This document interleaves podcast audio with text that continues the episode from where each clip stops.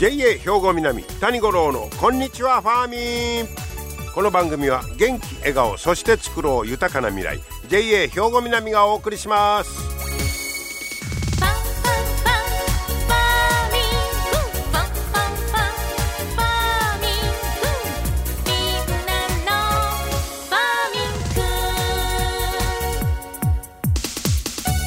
こんにちは谷五郎ですご機嫌いかがでしょうかもうなんかぬくいな思った寒なったりもうねもうジェットコースターに乗ってるみたいな感じですけど今日は23日ということは天皇誕生日ということですね、えー、お休みの方も多いかと思いますが、えー、明日は七十二候で言いますと霞初めてたなびく。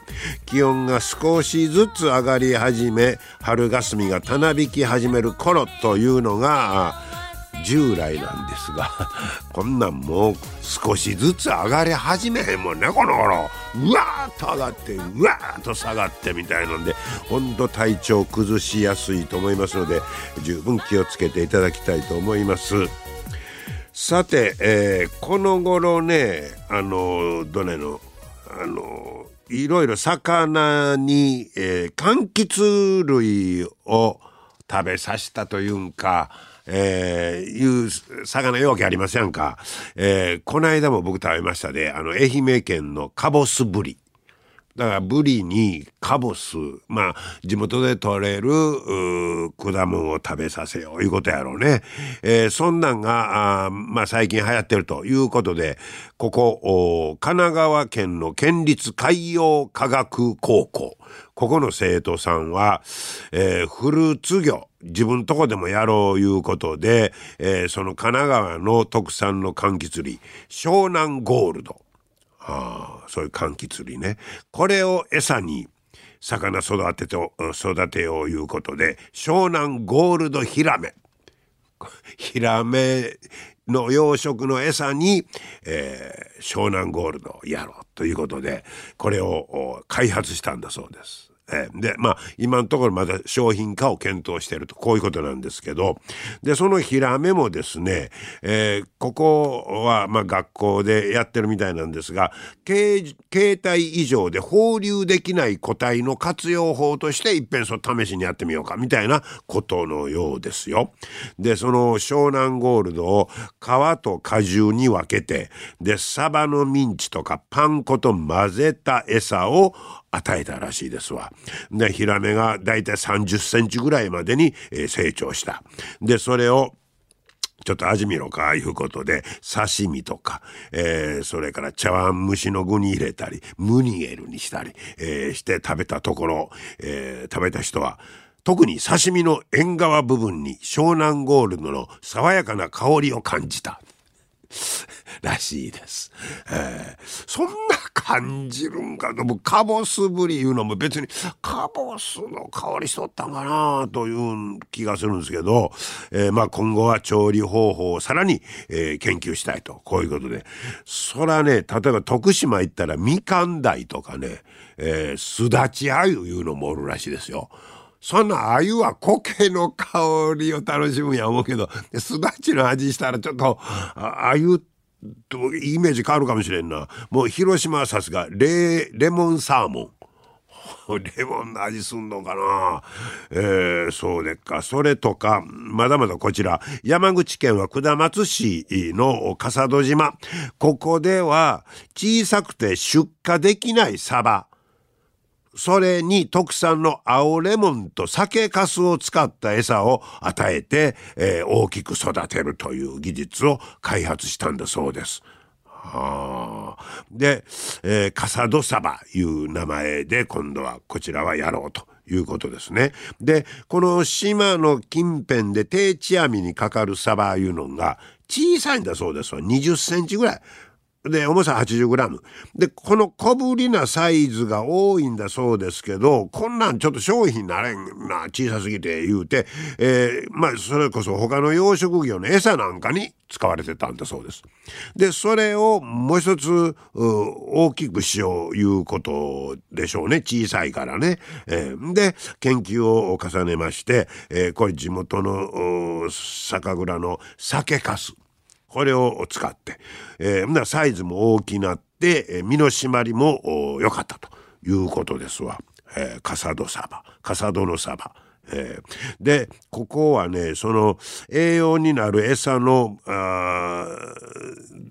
分量にこの青レモンや酒粕のバランスこれが難しいんだそうです。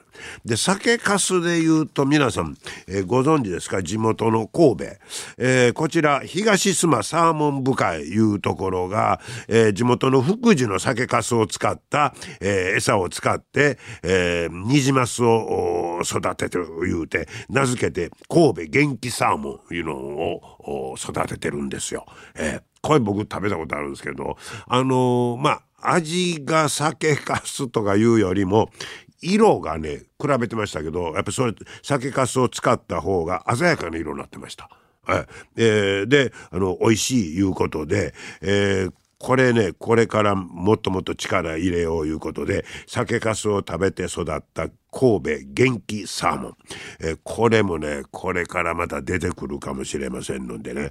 でこれはこれこれまあこれサーモン言うけどこれはえー、っととね、愛知県、愛知の淡水から蓬莱マス系のニジマスを須磨の海、妙法寺川の河口、これに持ってきて、で、えー、養殖してやると。こういうことですわ。この地元サーモンいうのもね、よう聞くようになってご当地サーモンか。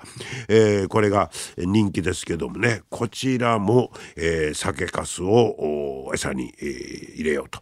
で、オレンジ色が、あまあ、より鮮明になってて、できたら新たなまた神戸の名産品にね、えー、育ったらな、ということで、えー、頑張ってます。で、今年度分は3月からの出荷予定やからまだ出てませんね。はい。あの、まあ、春運花があ3月以降いうことで。で、これはちょっとしゃぶしゃぶで食べたりとかね、いろいろ。まあ、あのサーモン人気いうのは今すごいなと思いますけどそれにしてもほんまにこの、えー、いろんなこの柑橘系のフルーツ業いうんですかほんまに、えー、いろいろ出てきましたですね。でご当地の果物とうまいことこうマッチングしてで臭みを消すいう、まあ、効果とかあと痛みがやっぱりねちょっと抑えられるみたいな、えー、そんなことを全般的に言いますとね、えー、が期待されるということです。まあこういうコラボいうのも面白いなと思うんですけどもねでも神奈川県では高校生がね、えー、山口では、えまあ、関係者が笠戸のサバ昔さばいた関サバいうのがもうバーンと人気出ましたけどもね、えー、いろんな、えーまあ、組み合わせで。で神戸はえー、サバと違うでサーモンですからねこれも地元ということで皆さんにもぜひ覚えてもらいたいなと思います。でこの酒粕の利用法いうのもいろいろねあの研究が進んでましてねもうこまあ、餌もそうですけどあといろんな料理にね僕らかす汁ぐらいしか思い浮かべへんねんけど今ねもう酒粕プロジェクトいうのが進んでもういろんな料理にアレンジされてね、えー、商品があの登場してますのでねそれも合わせて、えー、これからからも大いに期待したいなと思っております。皆様の元気生活を応援する JA 兵庫南。近畿最大級の農産物直売所虹色ファーミン。おすすめは JA 兵庫南エリアの新鮮な地元農産物。JA 兵庫南は新鮮で安全な農産物の供給。人との触れ合いを大切に地域社会への貢献。人農業自然が共生できる地域社会づくりに取り組んでいきます。皆様の元気生活を応援する JA 兵庫南。JA 兵庫南谷五郎のこんにちはファーミン。さあ今日はですね JA 兵庫南のファーミン食農教育支援金事業、えー、の一環で紹介したいと思うんですが、えー、今日ご紹介しますのが明石市立魚住幼稚園、えー、こちらにお邪魔いたしましてでこのファーミン、えー、食農教育支援基金使って、えー、いろいろやってますというお話です、えー、魚住幼稚園の深津久美子園長にお話を伺ってまいりました。深津園長こんにちは。こんにちは。今日はよろしくお願いいたします。よろしくお願いいたします。えー今僕はですね魚住幼稚園にお邪魔してるんですけど、はい。えーっとこれえ隣は小学校ですか？小学校です。魚住小学校、はい。あの敷地同じなので。同じ。はい。でも広いですね。はい。とっても広いです。子供たちね125名いますのでね。125 人いますの、はいはい。うわーまあ規模の大きな幼稚園になりますけど、はい、そうですね。でこここのまあ魚住幼稚園で、はいその、は JA 兵庫南の、はい。えー食の、はい。お教育支援、はい。えーこれを使って、はい。えーいいろいろやっておられるいうことで、はい。今これ目の前にはい。ちょっと畑みたいなのが、これさ園の外ですね、はい外です。ほう。はいこれはどどんな場所になるんですか？えーとですね、まちづくり協議会さんとう。んコミニ、コミセンさんが運営されてる、う。んあの貸し農園っていうんですか？みんなで、はいはいはいはい。みんなで農園っていうような形で、えはい。あの皆さんであの一畝かな一上から二畝ぐらいをあのご家庭でお借りしてそれが目の前にはい、お今野菜作ってありますね。るんです。はいはい。あの四季折々いろんなお野菜作っておられて今はちょうど冬野菜かな、はい。が植わってますね,、ね。大根とかね。で、はい。その横にズドンと、はいそうです。あの縦に長はい。く何畝あるのかな一畝二畝え三畝ぐらいあるのかなーっと四畝ですかね。はい。これが魚住幼稚はい、幼稚園園ののはい畝になります。はい。お借りしてるんですか？あ、お借りしてます。あそういうことですか、はい。はい横なんかため池ですよね。そうですね。もともとため池で、うん。今あの三分の二ぐらいでを埋め立てて、あのみんな公園っていう十七号池みんな公園っていうのになってるんですけれども。なんか立派なはいりますけど。あのユニバーサルの遊具があったりね、はいはいはい。あのグラウンドがあったりして、ね。ええ。その横になるんですけど、はい。で、えーここを使って、はい。例えばどんなことをそうですね。あの最初3年前に、はい。あの実はここを使ってみないかということでお話しいただいて、はい。でもともと田んぼの土地だったので、はもう掘ってみたらもう、はいなんていうんですかねすごく硬くって、はい。ちょっと粘土質の,、ええあのちょっと畑としては使いづらいうん。土ではあったんですけど、1年目まあできてもできんでもいいわということであのちょっとさつまいも植えたりしてでちょっと土壌改良みたいな形で1年目させてもらって。だいぶほねいろいろとはい。改良して、そうですねいろんなものは。はいだいぶ入れました、おもう最初はあのお芋を植えたんですけど、えもうあの泣きながら掘ってました。掘れなくって。あ。はい。でまあ1年それで過ごして、はい。で冬場は休ませてたんです、ほうほうでまあ2年前にあの、えー、と JA さんの方の,、ええええ。あの授業あのちょっと伺って、はい。じゃあ、えー、ともう最初の年はもう土もあんなんなので、うん。あのお芋さんしか植えなかったんですけど、はい。もうちょっと違うものもちょっと植えてみようということで、はい。あのーまあ、最初はお芋さんからしたんですけど、はい。ちょっと玉ねぎとかもちょっと試してみようということで、はいあのだいぶねあの1年目により2年目の方が畑らしい土になってきたので、そうですね。はい、おあのもみ殻入れたりね肥料入れたりね。えそんななんかはい技術指導と言いましょうか、こないしたらええよみたいなのはああそれはどどなたかからそうですね。あのそれこそあの畑の横のうちのもともとのあの土地をお持ちの方なので、はい。ちょっとあのこんなん入れたらいいよって肥料のアドバイスいただいたりそれから小店の所長さんにあのちょっとアドバイスいただいたりしながらはい。でも作ってるのは主にはもうもうはい、先生方、そうです。はそういい、うことですか？はい、あの畝を上げるのも職員でしますし、そうですか、はい。い、ろいろご苦労もあったみたいですけどね。じゃあほんならまあ今ははい。だいたい年間通じて何か作ってる感じですか、そうですね。あのさつまいもが終わった後にう。ん少しだけ休ましておいて玉ねぎ植えお玉てねぎとか。でえっと今年はちょっと端にいちごも頑張ってみようかいうので、はい。今までプランターでねはい。いちごさせてもらってたんですけど、はいあ。の清水いちごの苗をちょっといただいてうんしてたんですけどちょっとこう苗でする方がこちらね畑でする方ができるんじゃないかなっていうのなでちょっと今試しています。春にできるかなっていうところです。これはもそもそもあれですかやっぱりその、はい。園としてははい。子どもさんにこう、はい。まあ、農業のそのそうですね。体験とか実態を知ってもらおうということではい。始めはったんですか、そうですね。あの、うん特にあのこのぐらいの世代の子どもさんってあの野菜が嫌いなお子さん多いんですよ。で特に生なんかはもうなかなか食べれないし、あの食感がとか苦さがとかいうのででもやっぱり自分で作ると、あの美味しいらしくおうあの苦手な野菜がちょっと食べれるようになりましたという声もいただいてへて、えそうです。ねはい、夏野菜はあのプランターの方でまあちょっと育ててはいるんですけれど、ほうほうほうほう。あの苦手なトマトやピーマンが食べれるようになったとかね、へえやっぱり、偉いもんですうん、ねあの自分で水やって可愛がって育てると美味しく感じるようで、はい。子供たちは、はい。例えばあの、まあ、あのお芋さんなんかで芋掘りが一番の楽しみでしょうけど、はい。途中でもいろいろ作業なんぼかこう関わったりそうですね。あの草抜きに来たりとかおお水はねそんなお芋さんはそんなにいらないのであーはい。あの最初植えてしばらくの間だけもうちょっとペットボトルにねお水入れてあの運ぶような感じやったんですけれどあうん。のどうしてもあの玉ねぎの時はあの周りに草がいっぱい結構生えますので春先にあの本当にあの春暖かくなってくると急に草が増えるので、はい。子供たち連れて一緒に、あの抜いたりとかも、はい、しています。おまあ、あんまりはいそんなもん嫌がらんとそうです。楽しんでしてましたね。何個取ったとか言いながら。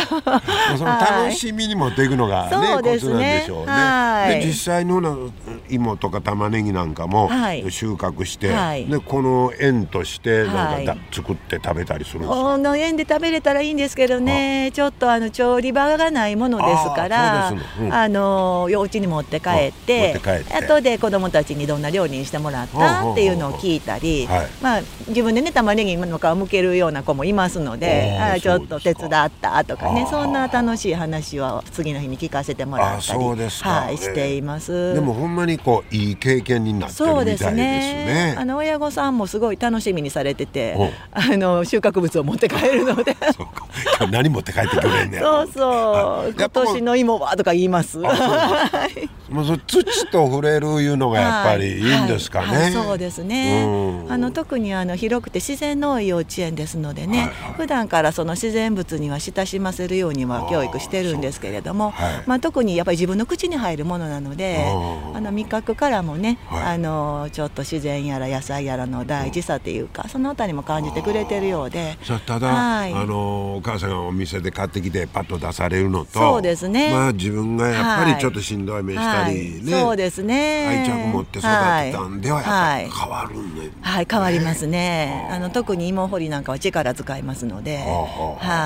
そうか、はい。まあ、そういう、まあ、小さい時からやっぱり親しんでもらうのがねそうですね。大事ですね、はい大事にしていでます。あのまあ、子供さんたちのはい。年齢の幅があるやろうから、はい。まはい。たそれぞれのそうですね。年齢でまたはい、感じ方がね、あのーさつまいものあの植え方も変えてます。ああそうなんですか、はい、3歳さんはもうちょっと掘れないので、あの土の袋に植えさせてもらってであの掘る時は土の袋を破って芋お芋探しみたいな形でちょっと掘ったりしています。なるほど。ちゃんとその年齢に応じたはい。やり方を工夫してもらってね。でさつまいもの苗も植えるのはもう5歳さんにお任せで。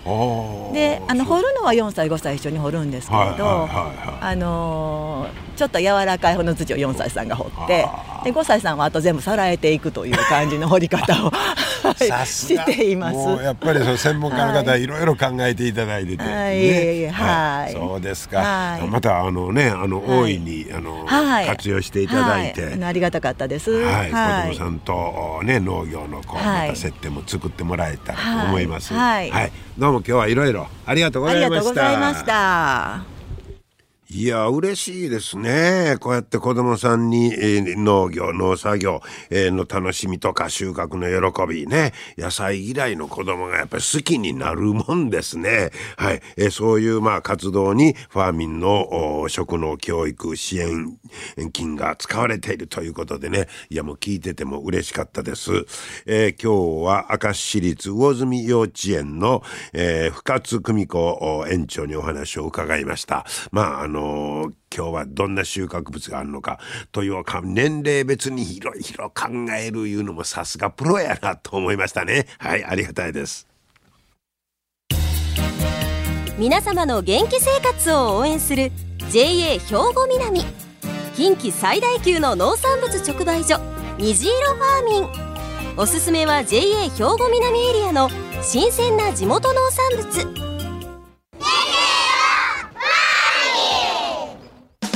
JA 兵庫南は新鮮で安全な農産物の供給。人との触れ合いを大切に地域社会への貢献。人農業自然が共生できる地域社会づくりに取り組んでいきます。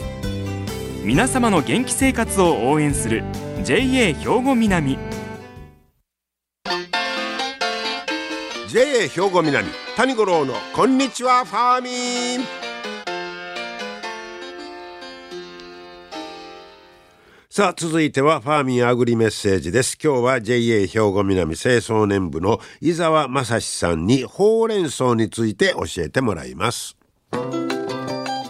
伊沢さんこんにちは。こんにちは。えーよろしくお願いします。今日はほうれん草のお話ですよね、あれほうれん草って確かあの作る時に、はい。あの石灰かなんか容器入れますと書い。はいてますよね、よはい。えー、とほう。れん草はアルカリ性の土質を好むので、ちえー石灰とか入れていたりします、だから他の野菜であんまり石灰を入れるとあんまり、あんまり、はい、基本的に野菜自体は酸性弱酸性中性ぐらいの土質を好むので、まあえーほう。れん草はどっちかという。と特徴のある珍しいね栽培方法だと思いますはいまあそれだけにいろんな特色もあるいう。ことですかそう。ですねほう。れん草は、はいえー冬の寒さに当てて、はい。えー甘くするっていうあ。甘くなるんですよ。冬が寒なかったらあかんわけやね、寒ければ寒いほど美味しくなりやすいんですけどその分栽培するのもちょっと大変になります。あ、はい、今度は寒すぎたら凍ってみたりとか、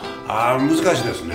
凍るのは大丈夫なんですけおど、えー何が起きますよ凍っても OK 凍っても大丈夫ですけど、うん。その凍るさえーさ収穫するときに凍ってたら、あえーこう収穫してしまうと凍ったのがと戻らないんであ凍ったのが溶けてから収穫をしないといけない。おーあそうなんや。はい。であとはえっ、ー、何やったかアクかなんかあの食べるときにね、えー、湯がいて、はい。あれするときに。ほうれん草を皆さん湯がくるときは一本丸ごと湯がかれると思うんですけど、はい。うちでは、えー食べる大きさに切ってもらってで入れてもらうと茹でる時間も短くて済みますしさっき切るんですかはい、さっき切っちゃってでそのまま茹で上がって、い。そのままもうおひたしや何々とかできるんで。あれなアクが強いかなあれはなかったっけ？それは他か。アクが強いっていうのもありますけど、えー、と栄養豊富なので、はえー鉄分のイメージとかも結構あると思うんですよ。でもビタミン C とかベータカロテンとかっていうのも多いんでえビタミン C やったらあんまり熱には。そうです。だから、えー茹でる時間を短くできるんで、あはいちょっとでもあそうか、はい。だから余計にはい。最初にカットして、さっと茹でた方が。他栄養分もそんなに逃げていかないっていうなるほどなるほど。はい、えーまあ、上手に扱ってもらって栄養たっぷりね、はい。取っていただけたらと思います。はい。ありがとうございました。あはいほうれん草の甘さもやっぱり寒い時に寒なかったらあかんということですよね。